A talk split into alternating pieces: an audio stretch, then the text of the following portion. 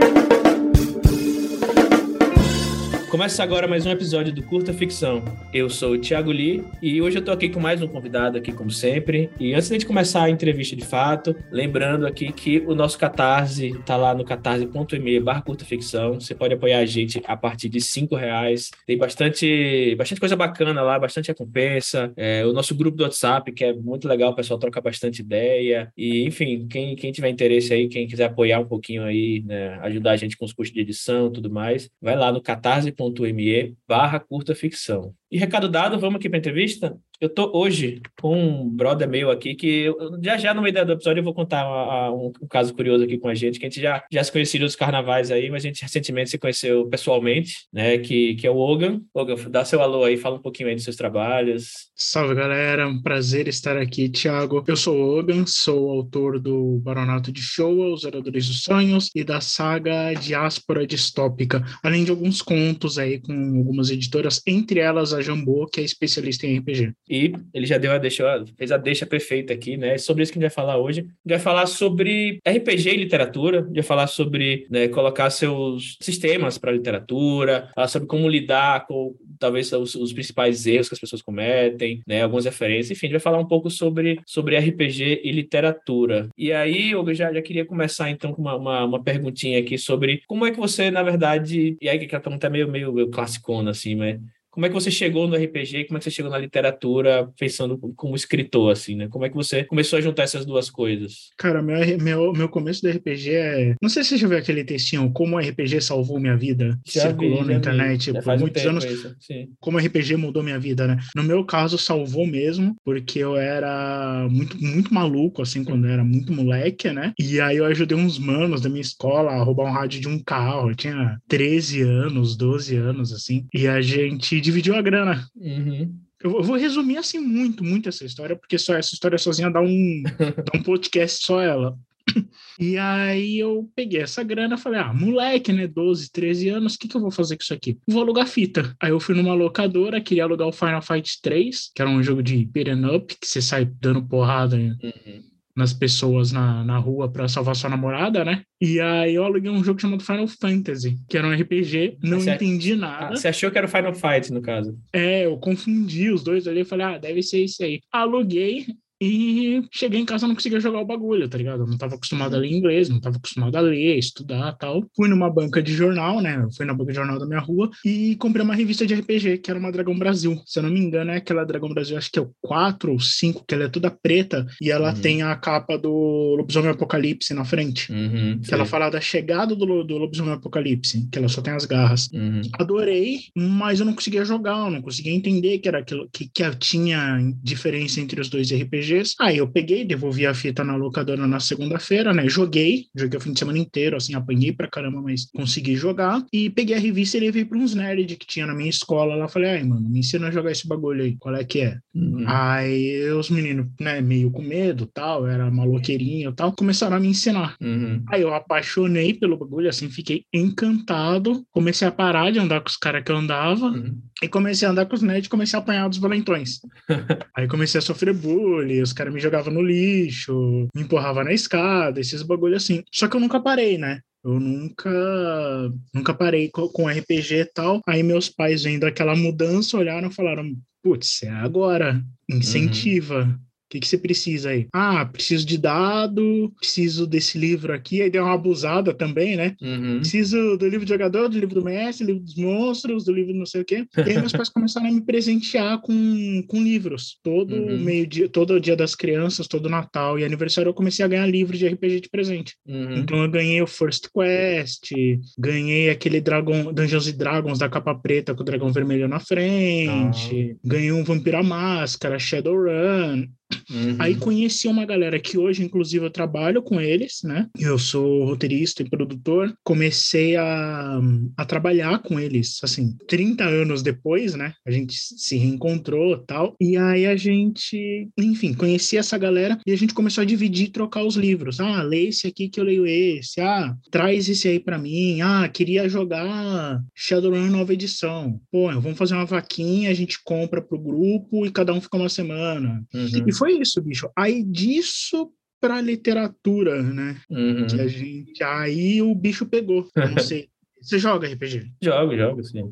Você joga? Uhum. Disso pra literatura foi meio que uma foi, foi meio que natural, né? Eu não sei se Uhum. você passou por essa fase de ah, agora eu queria fazer meus jogos. Uhum. Vou fazer meus cenários. Ah, esse cenário de Dungeons Dragons aqui não tá legal. Uhum. Vou fazer o meu. E aí eu comecei a misturar os jogos de videogame que eu jogava com os RPGs. Uhum. Então a minha primeira campanha de Dungeons Dragons, que foi campanha longa, assim, foi seis meses de, de aventura. Seis meses não, né? A nossa memória atrai muito a gente. Foi três meses. Uhum. Só que jogando todo sábado e domingo. Ela eram os personagens de Breath of Fire 3, Três. é, PS, é, lutando PS1. com Uhum. de PS1, né? Eu acho que É, PS1, PS1. É, até, acho que até o 4 foi PS1. É, acho que era tudo PS1. Uhum. com, é, perseguindo o Sephiroth da Final Fantasy VII. Aí eles precisavam impedir o Sephiroth de jogar um cometa no planeta que eles viviam. E aí, para isso, eles precisavam dos golems de Wild Arms. Caraca.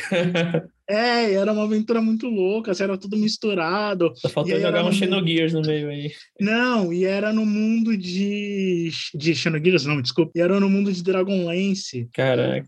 Porque eu não sei se você lembra, mas o livro do jogador do mestre do Advanced Dungeons and Dragons, na capa, na capa não, mas nas primeiras páginas dele, ele vinha com um resumo de todos os cenários, Ravenloft, Dark Sun, Uhum. Dragonlance, e eu li aquele resuminho de, de Dragonlance e fiquei encantado com o mundo só de dragões. Uhum.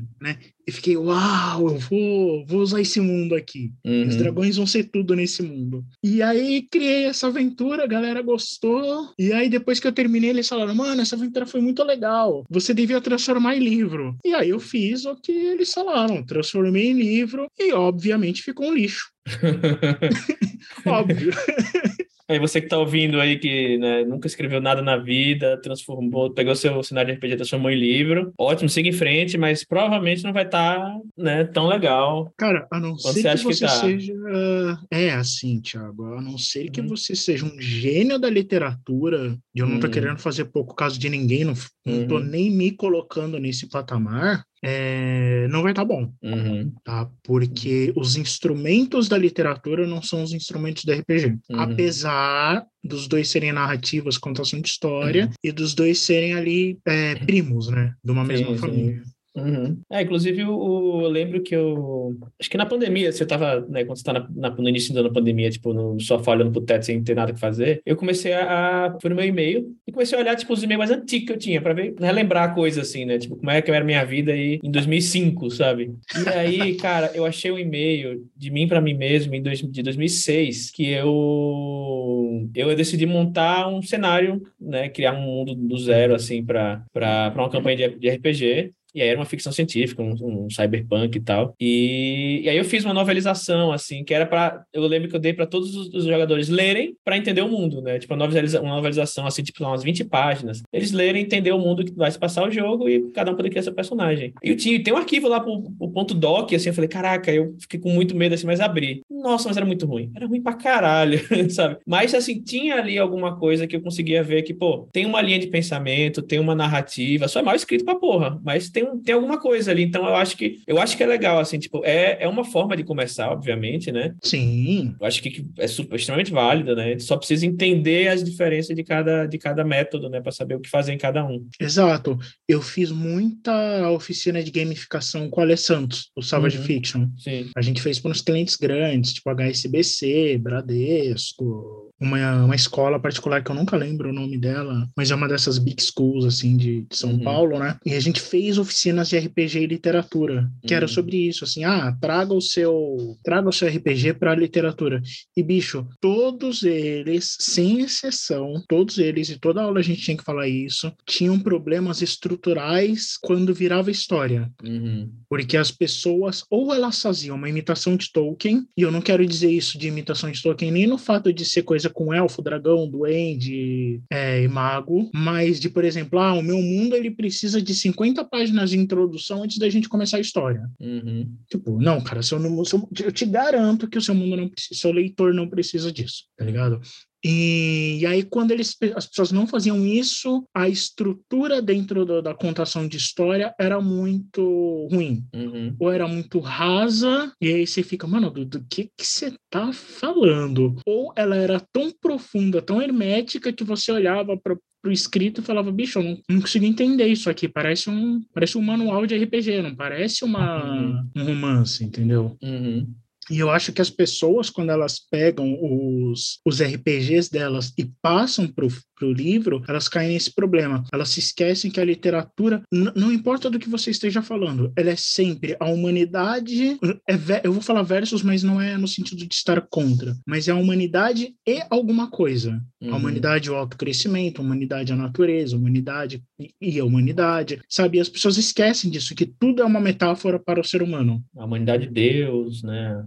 Humanidade, humanidade de Deus, de... humanidade é ausência de, ausência Deus, de Deus sim. humanidade ciência, uhum. tá ligado? E aí as pessoas querem, é, às vezes, imitar, ou imitar Tolkien, ou fazer um negócio que é tão inovador, tão, mas tão inovador que não tá inovando em nada.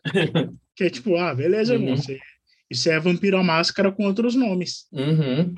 entendeu? E aí você fica. Mas é difícil, entendeu? É difícil. Eu mesmo, eu demorei muito tempo para aprender a escrever. Uhum. Tá ligado? Eu precisei. Eu não fiz isso sozinho. Eu passei por uma edição ferrenhas. É, é, muito engraçado, né? Porque a primeira vez que o primeiro conto que eu escrevi já foi publicado, que foi um conto chamado Vendetta. Ele saiu numa coletânea chamada Ano Domini da Andros Editorial. Uhum. Aí tinha eu, Ana Cristina Rodrigues, Rafael Dracon, Cláudio Villa, é, Leandro Reis, um monte de nomes da minha geração de escritores, assim, que eu fiquei, nossa, eu tô do lado dos caras, tipo, Eduardo do uhum. André Vian, eu sou embaçado, eu sou um gênio da literatura, uhum. tá ligado? E aí eu Aí eu descobri que era uma editora dessas do tipo paga e publica. Hum, eu já fui, já, já tive Andros também, então sei como é, sei bem como é.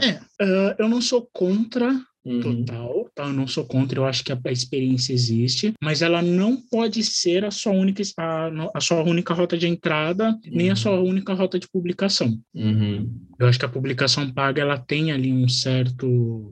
Tipo, ah, bicho, você quer experimentar Sim. como é que é? Você quer uhum. ter seu nome no livro? Sim. Acho que a própria Jambô tem um selo, né? Se eu não me engano. Ah, é? Eu acho que, não lembro. Depois eu vou, eu vou eu busco aqui, mas eu, eu vou procurar essa informação. Mas eu acho que a Jambô tem, tem um selo, acho que chama selo Odisseia, eu acho. Você. De, de autopublicação? Não sabia que você chega lá e. No fim das é contas, que... todo mundo acaba caindo nessa porque é mercado, né, bicho? Uhum, o, sim, mercado sim. editorial brasileiro, uhum. ele é uma farsa. E eu não tenho medo de falar isso em nenhum podcast. Assim, ele é um. Bicho, é uma farsa, não vende. Uhum. É, tanto não vende que a gente sabe o nome daqueles que vendem muito em cada nicho. Uhum, sim. Entendeu? Você sabe quem são os bambambãs de cada de cada um dos nichos. Precisa de um monte de profissionalização em todas as áreas, mas tem uma área específica que é a que mais me incomoda, que a gente precisa da profissionalização do, do autor. Uhum. Precisa da, da, profissionalização das pessoas que, que escrevem. Eu tenho uma agência de publicidade. Uhum. A gente faz um negócio chamado Employer Branding, que é basicamente a publicidade de marca empregadora. Uhum. Gente, olha como é que minha marca é legal, vem trabalhar aqui. Uhum. Entendeu? E aí, a gente, a gente queria fazer um negócio negócio para o mercado editorial, né? A gente foi con contratado por uma, um outro grupo falando, ó, a gente precisa de uns dados aí do mercado editorial, a gente quer fazer uma pesquisa. E aí a gente soltou uma pesquisa na internet que era sobre o mercado editorial. E a primeira ou segunda pergunta dessa pesquisa era: você é um profissional do, do mercado editorial? 80% dos autores que participaram da pesquisa falaram que não. Não. Entendeu? Então, assim, se a gente tem um mercado editorial que os próprios autores não se enxergam como profissionais da área, bicho, antes, antes assim, de, naquele momento em que você tá jogando RPG e você fala, vou transformar isso aqui num romance, uhum. a gente já tá com um problema. Sim. A gente já tá com um problema estrutural da pessoa que não enxerga naquilo um trabalho ou que não enxerga naquilo uma possibilidade de, de trabalho real. Nem vê como trabalho, na verdade, né? Nem... Exato. Uhum. É, eu tenho um amigo, ele é americano, é o Milton Davis. Ele é o pai do steampunk, que é uma variação do steampunk, só que uhum. cultura, mais focado em cultura negra. Uhum. E ele fez, ele fez uma pesquisa bem rápida, assim, entre amigos, colegas, pessoas que já fizeram publicações de livros tal, e ele percebeu uma coisa: a cada 100 livros publicados na. Como é que era? É um número assim: a cada 100 livros publicados no mercado independente, 95 não vendem mais do que 100 cópias. Ou a Uhum. cada. Não, a cada mil. É isso. A cada mil livros publicados pelo mercado independente, 950, 980 não passam das 100 cópias. Uhum. E ele achou esse dado muito esquisito. Ele, ué, mas o que, que tá rolando, né? Por que 100 cópias? E aí ele achou um segundo dado muito interessante. É, uma gigantesca parte dos autores independentes, uma parte enorme, né? No caso dele, aí, 95% dos autores independentes, eles não escrevem para se tornar profissionais, eles se escrevem para deixar algo para a família, Uhum. para deixar um registro, uma memória. Sim. Então, quando você vai bater em mercado, esse número vira uma grande bola de neve de gente que não está se profissionalizando. Uhum. Aí a gente tem o problema do leitor, porque o leitor ele bate de cara com esses livros que a pessoa não se não buscou uma profissionalização dentro do mercado, né? Não buscou um foco ali. Fala, ah, tá vendo? Autor independente é ruim. Aí ela vai para as editoras. Uhum. Autor nacional Aí, é ruim, autor independente é ruim, né? Exato, entendeu? Uhum. E aí, por exemplo, é por isso que você vê muito autor independente e muito autor nacional é, que se destaca, mas eles são poucos. Tipo, eles se destacam muito, mas eles são poucos porque quando as pessoas batem o olho na, na obra deles, falam: Nossa, isso aqui é muito bem feito. Uhum. Isso aqui dá para eu sugerir para alguém. Uhum. Eu achei aqui no, no site da, da Jambô, chama Selo Odisseias. É porque eu, eu clico aqui, só que tá meio fora do ar, não consigo ver detalhe, mas eu lembro que tinha visto isso um tempo atrás. Ah. É uma, se não me engano, né, posso estar enganado, é um, um selo de publicação paga, só que eu lembro de ter achado bem, bem, bem honesto, assim, tipo, ele, ele diz tudo que aqui é o que a gente oferece, aí Uhum. tinha lá, né, oferece, né, o seu, seu livro vai para o site deles, eles, eles né, tem um, enfim, tem planos, né, coisa assim. Só que acho que o, o principal nessa questão aí de publicação paga é, tá tudo em pratos limpos, né? Tá tudo ser, ser honesto, né? Porque tem muito, muita editora por aí que promete mundos e fundos e não entrega nada. Acho que o principal problema tá por aí, né? Acho que o por exemplo, o caso da Jambô é, é uma, uma editora, né, né, reconhecida tal, e que vai fazer um trabalho, um trabalho bacana. Então acho que aí, aí tem, tem uma, uma coisa bacana assim nesse, nesse, nesse formato. É, o meu antivírus não deixou entrar no site. É, é, é o, vai ser no site da Jambô ou no site do. Site da, da Odisseia É, então, o meu também. Eu também, tá, ele não, não acessa. Eu tenho da Jambô e tem no canto Selo de Séries, mas ele, ele tá fora do ar, provavelmente. Pode ser que eles tenham tirado do ar. Mas tudo bem. Uhum. É. Uhum. Nossa, até o site da Jambô. Essa Ô, da- Jambô. Ô, Jambô. Tá, dá um ligue aí, mano. O bagulho tá fora do ar. Enfim, eu- com a Jambô, eu publiquei um conto no Crônicas de Tormenta 2. Uhum. É, eu publiquei no Crônicas de Tormenta 2. Para mim foi muito bom, foi uma grande experiência. É, depois do Vendetta com a com a Andros, eu publiquei um conto pela editora Multifoco, só que aí era, era uma coletânea dessas coletâneas pagas, mas eu entrei como autor convidado. Hum, Aí eu não pagava. Aí eu fiquei, Uhum. ah, legal, né? É uma das moças, das organizadoras do Ano Domini, ela gostou muito da minha história, e aí ela falou, eu queria te colocar como convidado. E aí para mim foi um passo muito interessante, porque foi um passo de, de convite, tá ligado? De... uhum. Aliás, uma coisa muito engraçada na minha carreira de escrita, eu nunca passei numa submissão de obra. Nossa. Toda vez que eu mando para submissão, eu não passo, mas todas as obras que eu entrei, eu fui convidado. Curioso, interessante. Ou vocês gostam muito de mim e odeiam que eu escrevo, ou vocês viram meu nome lá e falaram, ah, não vou convidar, não vou por esse cara, não. Não sei, Uhum. não sei que que rola, tá ligado? Uhum. Mas, enfim, vou brincadeiras à parte. Uhum. Demorou muito tempo pra mim pra eu perder essa, essa grana do, do RPGista, Uhum. de querer dividir as coisas. Por exemplo, tem livro que às vezes eu não tô fazendo mais leitura crítica, né? Eu não tenho tempo de fazer análise de original, leitura crítica, mas eu fiz para Draco, eu fiz para Estronho, né? Fiz para algumas outras editoras. Eu fazia até para o Kumon, o Instituto de Educação. Uhum. A gente fazia, a- fazia leitura para ver se ia colocar os livros dentro da- das bibliotecas da- das escolas. Uhum. E às vezes a pessoa me perguntava, né? Pô, lê meu livro. E aí eu ia lá, besta, começava a ler e falava, bicho, mas isso aqui é um manual de RPG, tipo, tem todas as classes, todos os, Uhum. Os arquétipos de RPG estão aqui, cara. A vida não funciona assim, tá ligado? Uhum. Ou é, seu livro ficaria muito mais livre, né? Ficaria muito mais com cara de livro se você tivesse usado isso de outra forma. Não tivesse ficado tanto classe de personagem. Uhum. É porque no final das contas você quer contar uma história Você não quer. Você, obviamente que por trás você pode fazer regras, sistema de magia, mas com um livro, assim, numa, numa prosa, na ficção, você não, você não fala, você não chega para as pessoas na rua assim, sabe? Ah, minha classe é bardo, sabe?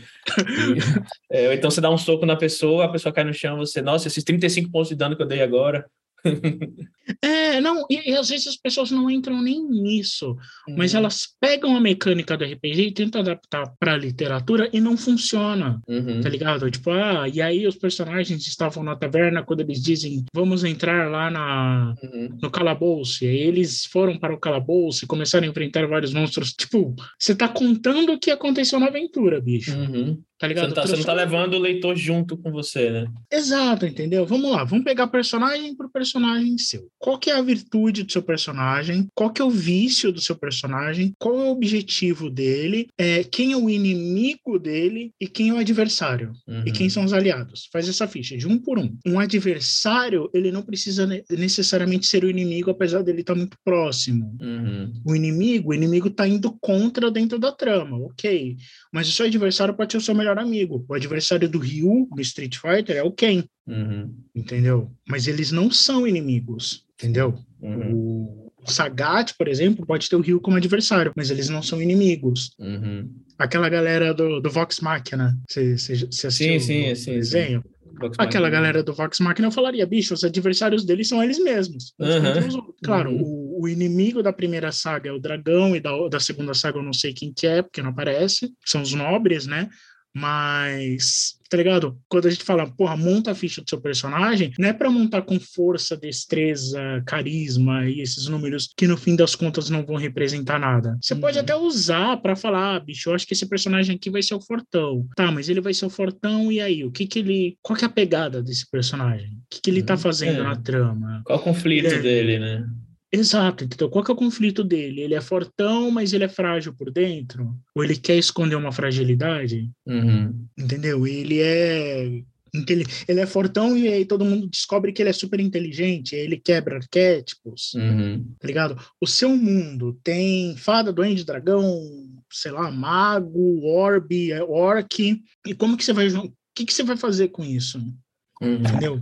Aí, por exemplo, world building. É, o seu mundo, o seu mundo ele tá ali a serviço dos heróis para o seu enredo andar, que é o que acontece em Avatar, por exemplo, além, a lenda de Yang, ou até no próprio Senhor dos Anéis, durante muito tempo o que acontece no Senhor dos Anéis é isso, assim, o mundo está ali funcionando para os heróis, ou o seu mundo é igual Game of Thrones e Deuses Americanos, tá ligado? Que o mundo está se movendo, não importa o que o herói faça ou não, Sandman também faz isso muito bem para quem assistiu a série. A história está acontecendo com aquele personagem e tal, né, o, o protagonista, o núcleo de protagonistas, mas ao mesmo tempo é, se ele ficar parado, as coisas vão continuar acontecendo. Uhum. Deuses Americanos faz isso muito bem. Eu acho que faz melhor até que Sandman. Porque eu, de, eu detesto o protagonista de Deuses Americanos. Eu achei ele muito mole. Uhum. É, eu achei ele muito bunda mole, assim. Ele uhum. não faz nada, ele não faz as coisas e ele tem que falar e ele não fala, e você fica, tá. É.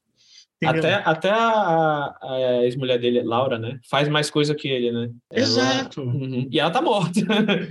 é, ela tá morta, tá, Shadow? Então, entendeu? Mas esse é um tipo de narrativa. Uhum. Os Senhor dos Anéis, por exemplo, as coisas só mudam e só se transformam quando os heróis chegam até os locais. Uhum. Tipo, as árvores estavam lá paradas até os hobbits chegarem lá e falar, mano, ajuda a gente. Uhum. Entendeu?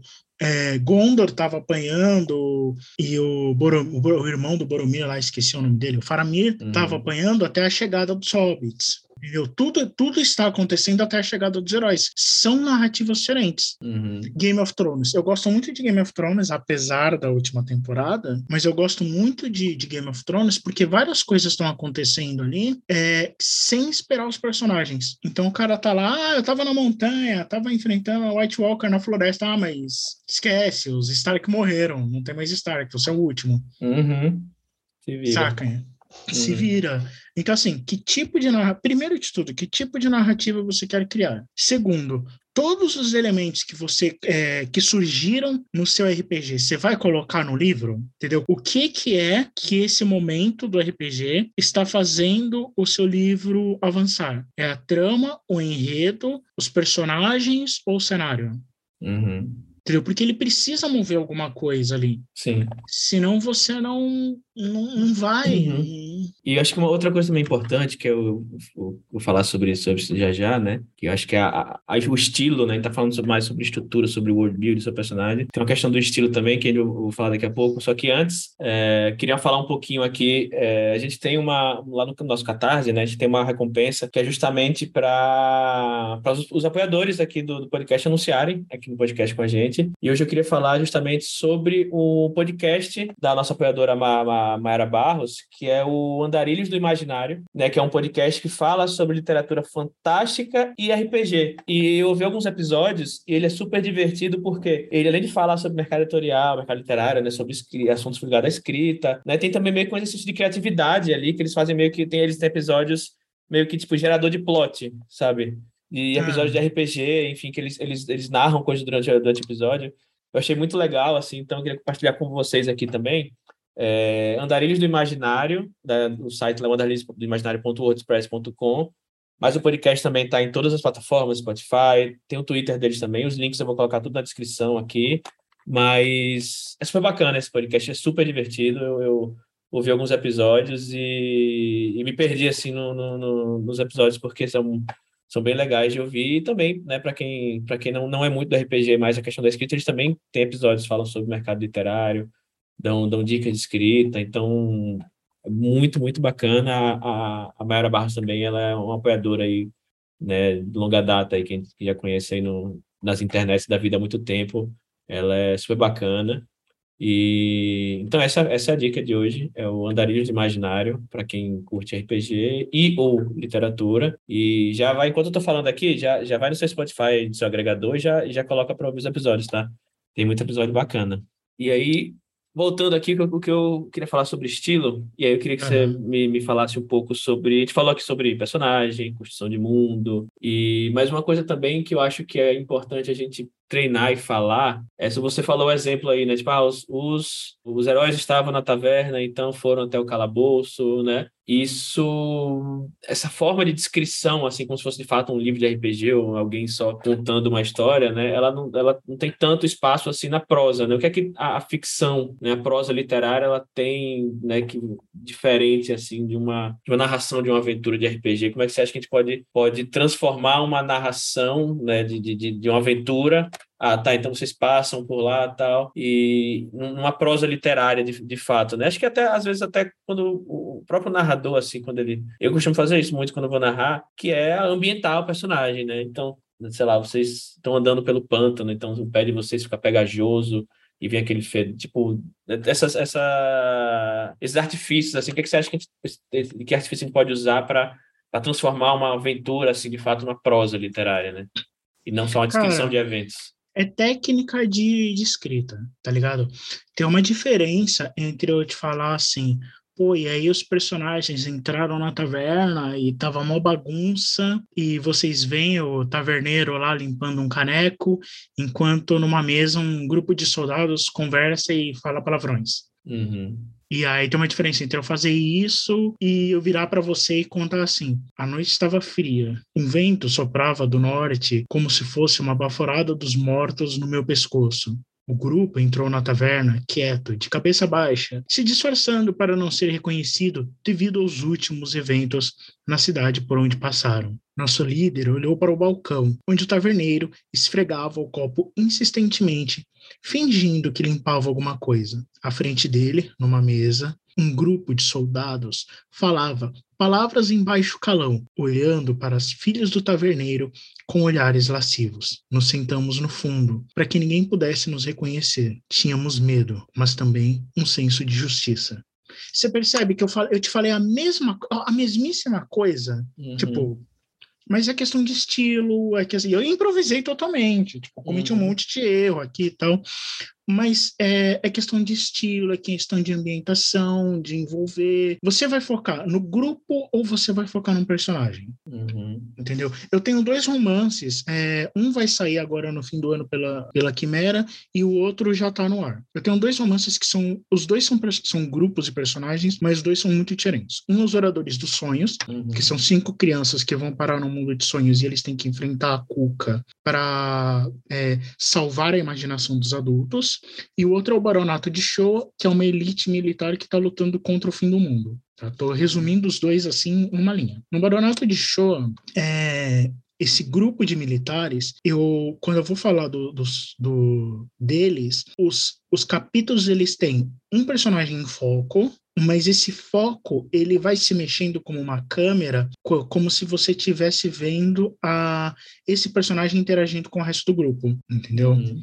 Entendi. Nos Oradores dos Sonhos, eu faço, eu faço outro movimento de câmera. Imagina como se estivesse num cinema, tá? Eu tenho esses cinco crianças e cada capítulo é exclusivo para elas. Então é só a visão delas sem ser infectado, né? Sem ser é, comprometido pela visão dos outros. Uhum. Entendeu? São, ambas são aventuras fantásticas, mas a estilística dos dois é muito diferente. Aí, claro, no final dos oradores, por exemplo, as crianças acabam todas se juntando e aí vira uma grande câmera que fala de uma por uma. Mas eu tento manter ao máximo essas câmeras, essa câmera separada. No uhum. Baronato, não. No Baronato, você está sempre ali. Você tem um personagem, mas você está meio que infectado pelas emoções dos outros. Como que eu faço isso? Técnica, entendeu? Aí você vai ler e vai falar, cara, esse maluco é genial, olha o que ele fez, porra, que muito louco. Eu sinto o personagem e tal. Sim, por quê? Porque existem técnicas que você usa para escrever que te permitem fazer essa, essas abordagens. Uhum. Quando que eu me torno genial? E agora eu vou, vou, vou puxar a sardinha para o meu lado, para o seu, para quem já tem coisas publicadas. Quando que a gente se torna genial? Quando a gente domina tanto essas técnicas que a gente já sabe como quebrar. Uhum. Tá ligado? O Basquiat, o Pollock, é, todos esses artistas, né? O Van Gogh, Da Vinci, todos esses artistas, eles são muito é, amados, muito referenciados. Por quê? Porque o domínio de técnica deles é tão maravilhoso que os caras falam, ah, beleza, se eu fizer isso aqui, eu vou te dar uma sensação totalmente nova. Não sei se eu respondi a sua Sim, pergunta. Uhum, eu acho que é bem por aí mesmo. É, é aquele negócio, né? Conheça as regras para poder, poder quebrá-las quando necessário, né? Exato, entendeu? O que eu já recebi de livro, de autor que, em, editora, de autor que falou, não, porque o meu livro é completamente revolucionário. Eu estou mudando uhum. tudo sobre o gênero da fantasia. E aí eu li e falava, cara, isso aqui é Discworld levado a sério. tá ligado isso? Isso aqui é Senhor dos Anéis. Isso aqui é Senhor dos Anéis com anjo. Uhum. Isso é Vampiro à Máscara com orc. Já, já peguei um, um, uma leitura para fazer também que era. Eu não dá nem para falar que é tipo The Witcher com outra coisa, porque era The Witcher só. uhum. É The Witcher com outro nome, só é outros nomes. Você e... descreveu The Witcher. Você é. Só que aí o, o, nome do personagem é outro e, sabe, o nome da. da não, é, não é Geralt e Jenny Yennefer. É. Não lembro os nomes agora. Geraldo mas... e Jéssica. É, Geraldo eu, eu leria um Geraldo e Jéssica. Geraldo e Jéssica no País da Imaginação. Uhum. Inclusive, o, o, o, livro começava com uma, com uma cena de um tipo dele matando um monstro assim na floresta e tal, que é bem, bem The Witcher, assim. Mas enfim, e, e não falando assim como demérito, no sentido que tipo, porra, legal é como o pessoal fala, primeira, primeiro passo do para você ter uma voz própria é você copiar alguma outra, né? E de fato eu lembro, que eu, eu, lembro que eu escrevi um conto que eu botei até na, acho que no Wattpad e tinha vários vários comentários super bacanas, teve um comentário, ah, chorei lendo seu livro e tal o seu, o seu conto. E, e aí alguém comentou um negócio que foi: eu li, eu li e me senti lendo um capítulo da Sansa no, no segundo livro do Guerra, do Guerra dos Tronos, no Fúria dos Reis, né? Tem um capítulo uhum. da, que era uma história sobre uma, uma princesa que estava escondida no calabouço, que estava correndo a guerra, tal, né? Era um pontinho curto assim. E aí eu, ele falou isso, aí eu percebi, eu tinha acabado de ler aquele, aquele, aquele capítulo no dia que eu, que eu escrevi esse conto. Então assim, dá nem para dizer que foi tipo coincidência assim, porque né, eu tinha acabado de ler, eu não, não quis me inspirar mas eu me inspirei completamente, sabe? Sem, sem mesmo nem saber. E aí, né, eu falei, ah, tá, aí, pior que eu reli, falei, não, realmente tá aparecendo muito, assim, eu, na minha cabeça, meu subconsciente pegou isso tudo, né? Então, assim, de fato, é a primeira, primeira primeiro passo para você ter uma voz própria, você copiar, é copiar alguma outra, né? Até porque você não, não consegue inventar um, um idioma novo, assim, do zero, né? Você precisa né, escrever, é, escrever algo que já foi escrito antes, né? Mas daí para é... frente, a ideia é você usar isso para você entender essas regras e aí criar sua própria sua própria narrativa, né? Eu vi uma palestra esses dias, eu, eu frequento muito templo de, de ocultismo tal, né? Eu não lembro quem que foi, mas a pessoa estava falando de Aleister Crowley e Fernando Pessoa. Tá ligado que eles foram amigos. Uhum os dois, assim, eles aprontaram poucas e muitas confusões na, em Portugal tal. E, o, e aí a pessoa que estava falando da genialidade do Pessoa, ela comentou um pouco depois, não sei por que, que o assunto mudou tal, que está cada vez mais difícil ser inovador. Está tá cada vez mais difícil você criar algo totalmente novo porque o tempo está passando, as pessoas estão criando coisas, né? Uhum. E a gente não tá, tipo, tá, tá, tá fechando o cerco para criatividade. E aí a e aí uma outra pessoa rebatia e falava: "Ah, mas hoje a criatividade ela é baseada na não na experiência em si, né? Porque hoje em dia a gente nem tem os recursos para oferecer novas experiências para as pessoas dentro do âmbito da leitura, mas na forma como você faz as coisas, na experiência de leitura em si. Uhum tá ligado? Porque antes você tinha, sei lá, Sim. você tinha livro. Aí você vira para alguém e fala, cara, e se a gente desenhasse no livro? Era uma novidade. Uhum. Hoje, livro ilustrado e gibizinho estão aí. Ah, e se a gente animasse esses desenhos? Inventamos o desenho animado. E se a gente fizesse isso aqui com pessoas? Inventamos o filme. Uhum. Tá ligado? Qual que são os próximos passos disso? Metaverso? É, holograma? Uhum tá ligado? A gente, como produtor de histórias, né, storytellers, contadores de histórias, bardos, griots, seja lá qual for o nome, é, a gente consegue garantir, por exemplo, a qualidade das histórias. Mas uhum. o, a maneira como a gente vai contar essas histórias não está mais na nossa mão. Uhum. É, aí, claro, aí daqui a pouco, se eu começar a falar isso aqui, vai virar um, um podcast anticapitalista, tal, falar sobre os meios de produção tal, mas... Aqui eu não vejo problema nenhum que vira podcast. é, é esse o problema? Tá bom.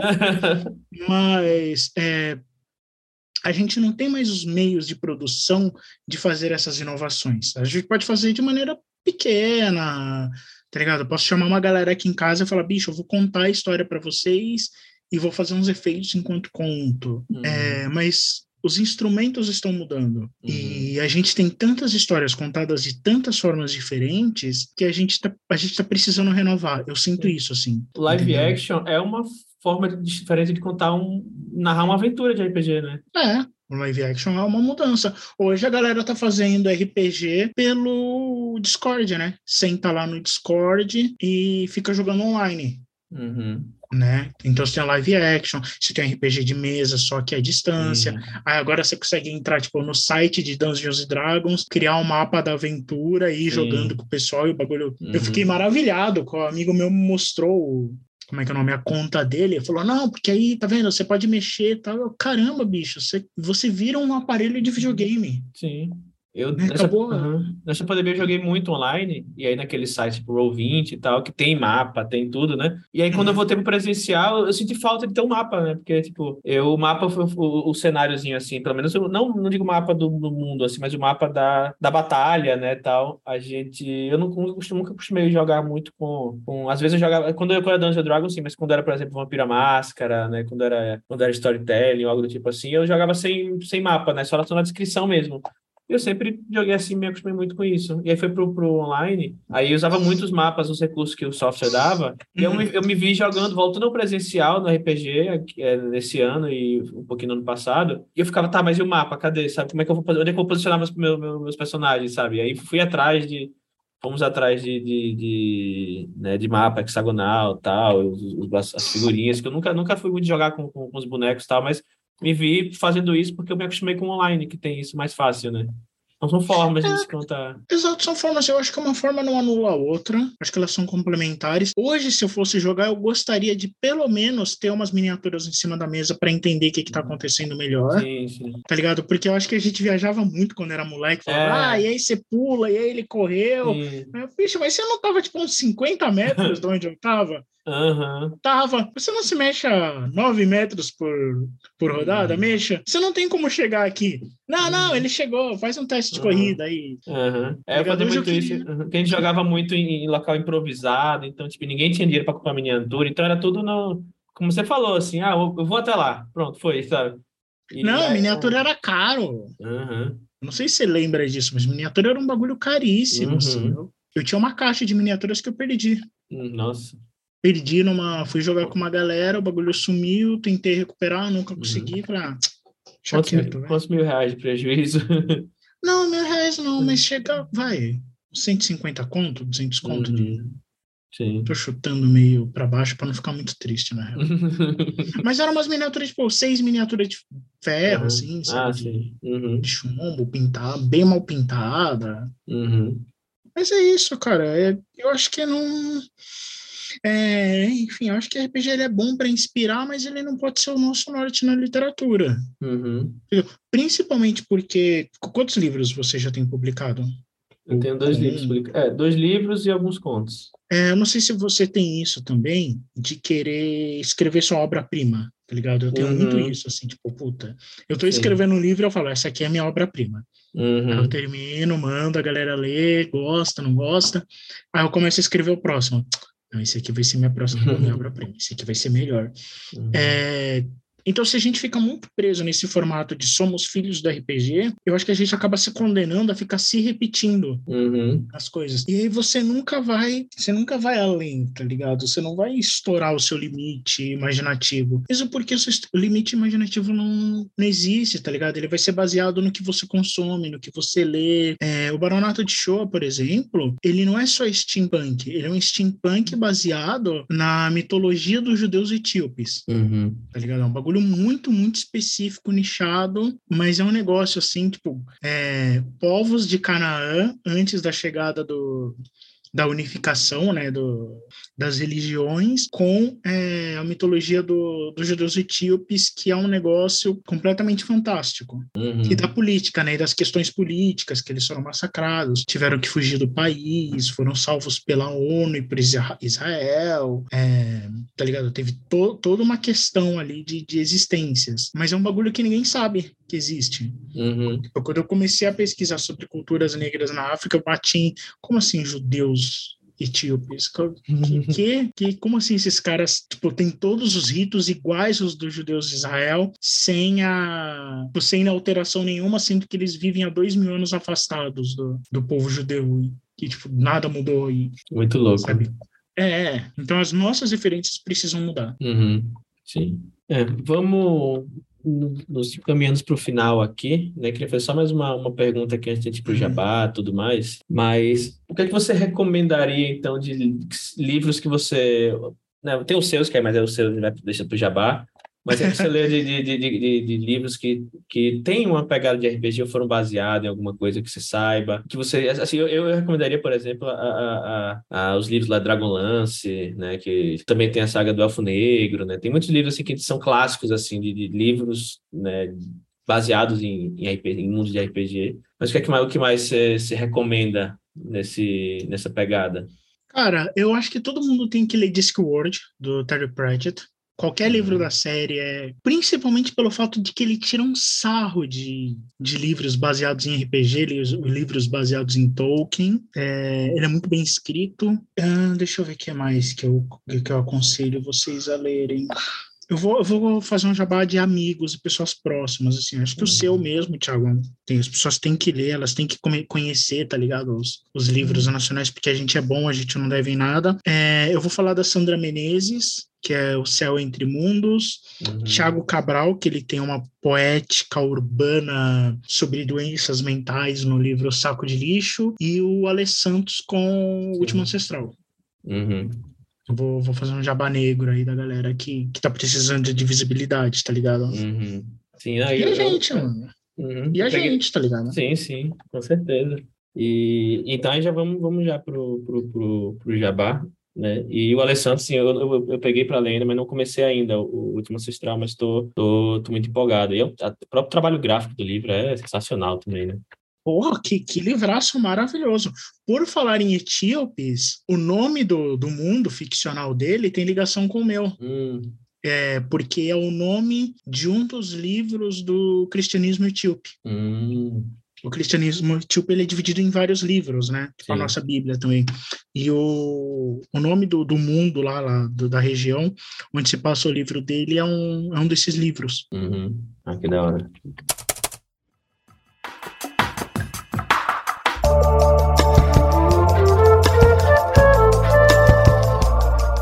Então vamos, vamos de fato para o Jabá. Fala um pouquinho sobre é, seus livros, onde a gente pode te encontrar, é, enfim, seus trabalhos, né? O que, que você. Enfim, faz, faz a sua, sua hora agora. Cara, queria agradecer primeiro a presença aí, um prazer, a gente que uhum. nunca tinha se conhecido, até é. se conhecer sem querer, né, numa uhum. balada. É, eu disse, eu disse contar a história, acabei esquecendo de contar, né? É, então, a gente não se conhecia, né? A gente conhecia uhum. há anos por Twitter. Uhum. Eu acho que eu conheci você por causa de um post que alguém fez em algum site de de literatura, assim, falei, gente, uhum. esse livro aqui é legal, tal. Uhum. E aí eu fiquei com isso na cabeça, fui te procurar e fiquei te seguindo por, por muitos anos. Uhum. E aí um dia a gente tá lá no Madame Satã, muito louco, né? Tipo, acabou a pandemia, vou lamber corrimão, beijar quebrada. e aí eu, oh, você não é Thiago? Sou, uhum. Eu sou Logan, caralho. Uhum. Achei que você fosse mais alto. É. A velha piadinha, né? Achei que você fosse mais alto. E, e por amigos em comum também, né? Por amigos em comum que jamais saberia que a, uhum. enfim, a gente tinha amigos em comum. Fora da literatura, é. inclusive, né? É, totalmente fora da literatura. Uhum. Gente, eu queria indicar aí três obras minhas, então.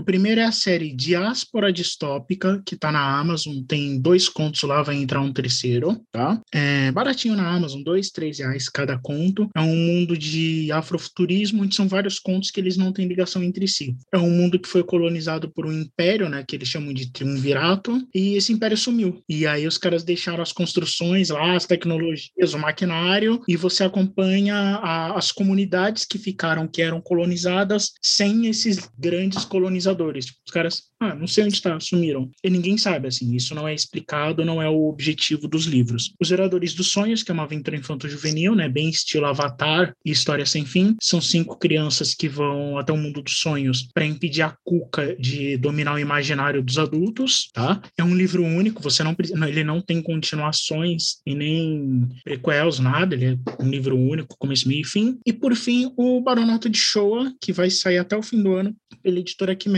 Tá? O uhum. grupo Quimera tem site, tá nas redes sociais também. Todos os meus livros estão na Amazon e no site da editora Quimera. O Baronato de Shoah é o primeiro steampunk do Brasil, né? Foi publicado em 2009 e agora ele está sendo republicado. Se você já leu, essa é uma nova versão do livro, completamente diferente daquilo que vocês já leram. Se você não leu, essa é a sua oportunidade de conhecer sobre steampunk e steampunk fantástico, né? Que a gente está chamando aí de steam fantasy. Uhum. Ah, é, eu sou o Ogan em todas as minhas redes, então é uhum. relativamente fácil de me achar. Eu vou colocar os links todinhos aqui também na descrição do episódio, que aí vocês podem encontrar ele mais fácil, sem, sem precisar ir, ir, ir no, no site. Clica no link aqui já sai lá na, na Amazon, sai no Twitter, enfim, Beleza. Vocês, vocês, todo mundo aqui conhece já o Pegada. E, de novo, só voltando a recomendar também o, o Mandarilho do Imaginário, né? O podcast que eu falei mais cedo aí lá da Mayara Barros. Muito bacana, muito divertido aí para quem gosta de RPG, de literatura. Então, fica de novo a minha recomendação. E meus livros também estão nos lugares de sempre, nas, na Amazon,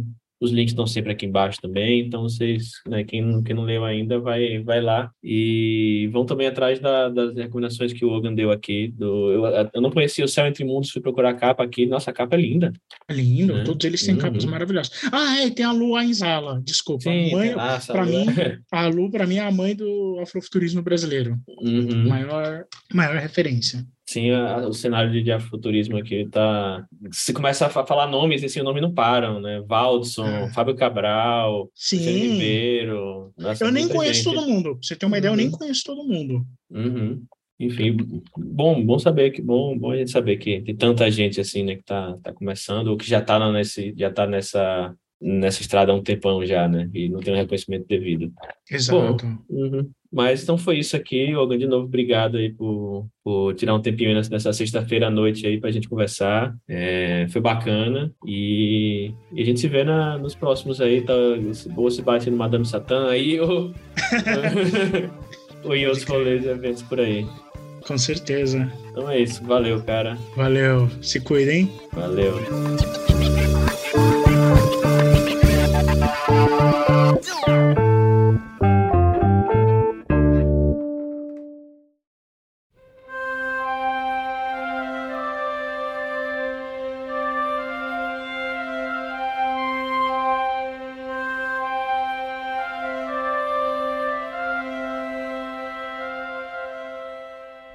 Então é isso, gente. Espero que tenham gostado demais dessa entrevista. Eu me diverti bastante. O Ogan é um cara super bacana, que se conhece há muito tempo, mas né, só recentemente a gente se conheceu pessoalmente aí como a gente contou essa história. E para finalizar aqui, vamos aos apoiadores, né, os apoiadores do nível novela em diante, vão receber aqui um, um muito obrigado nominalmente. Vamos a eles. Alessandra Silva Rocha, Ariel Aires, Brena Gentil Rezende, Bruno Miller, Carolina M. Ono Leal, Caroline Fronza, Daniel de Paula, Danilo Henrique, Diana Passi, Ednei Antônio Bruscagim Pim, Elvis Rodrigues, Fábio Abadio, Fábio Cunha, Guilherme Caetano, Jonas Furtado Dias, José Henrique Rodrigues, Kianjali, Maria Lúcia Lira de La Penha, Mai Barros, Olivia Lober, Pedro Pires, Rafael Guimarães, Renan da Silva Santos, Thiago P. e Tom Borges. Então, a todo mundo que nos apoia, independente do valor, é todo mundo que nos ouve, que nos compartilha. Aquele meu muito obrigado, como sempre. E a gente se vê então na, na próxima quinzena.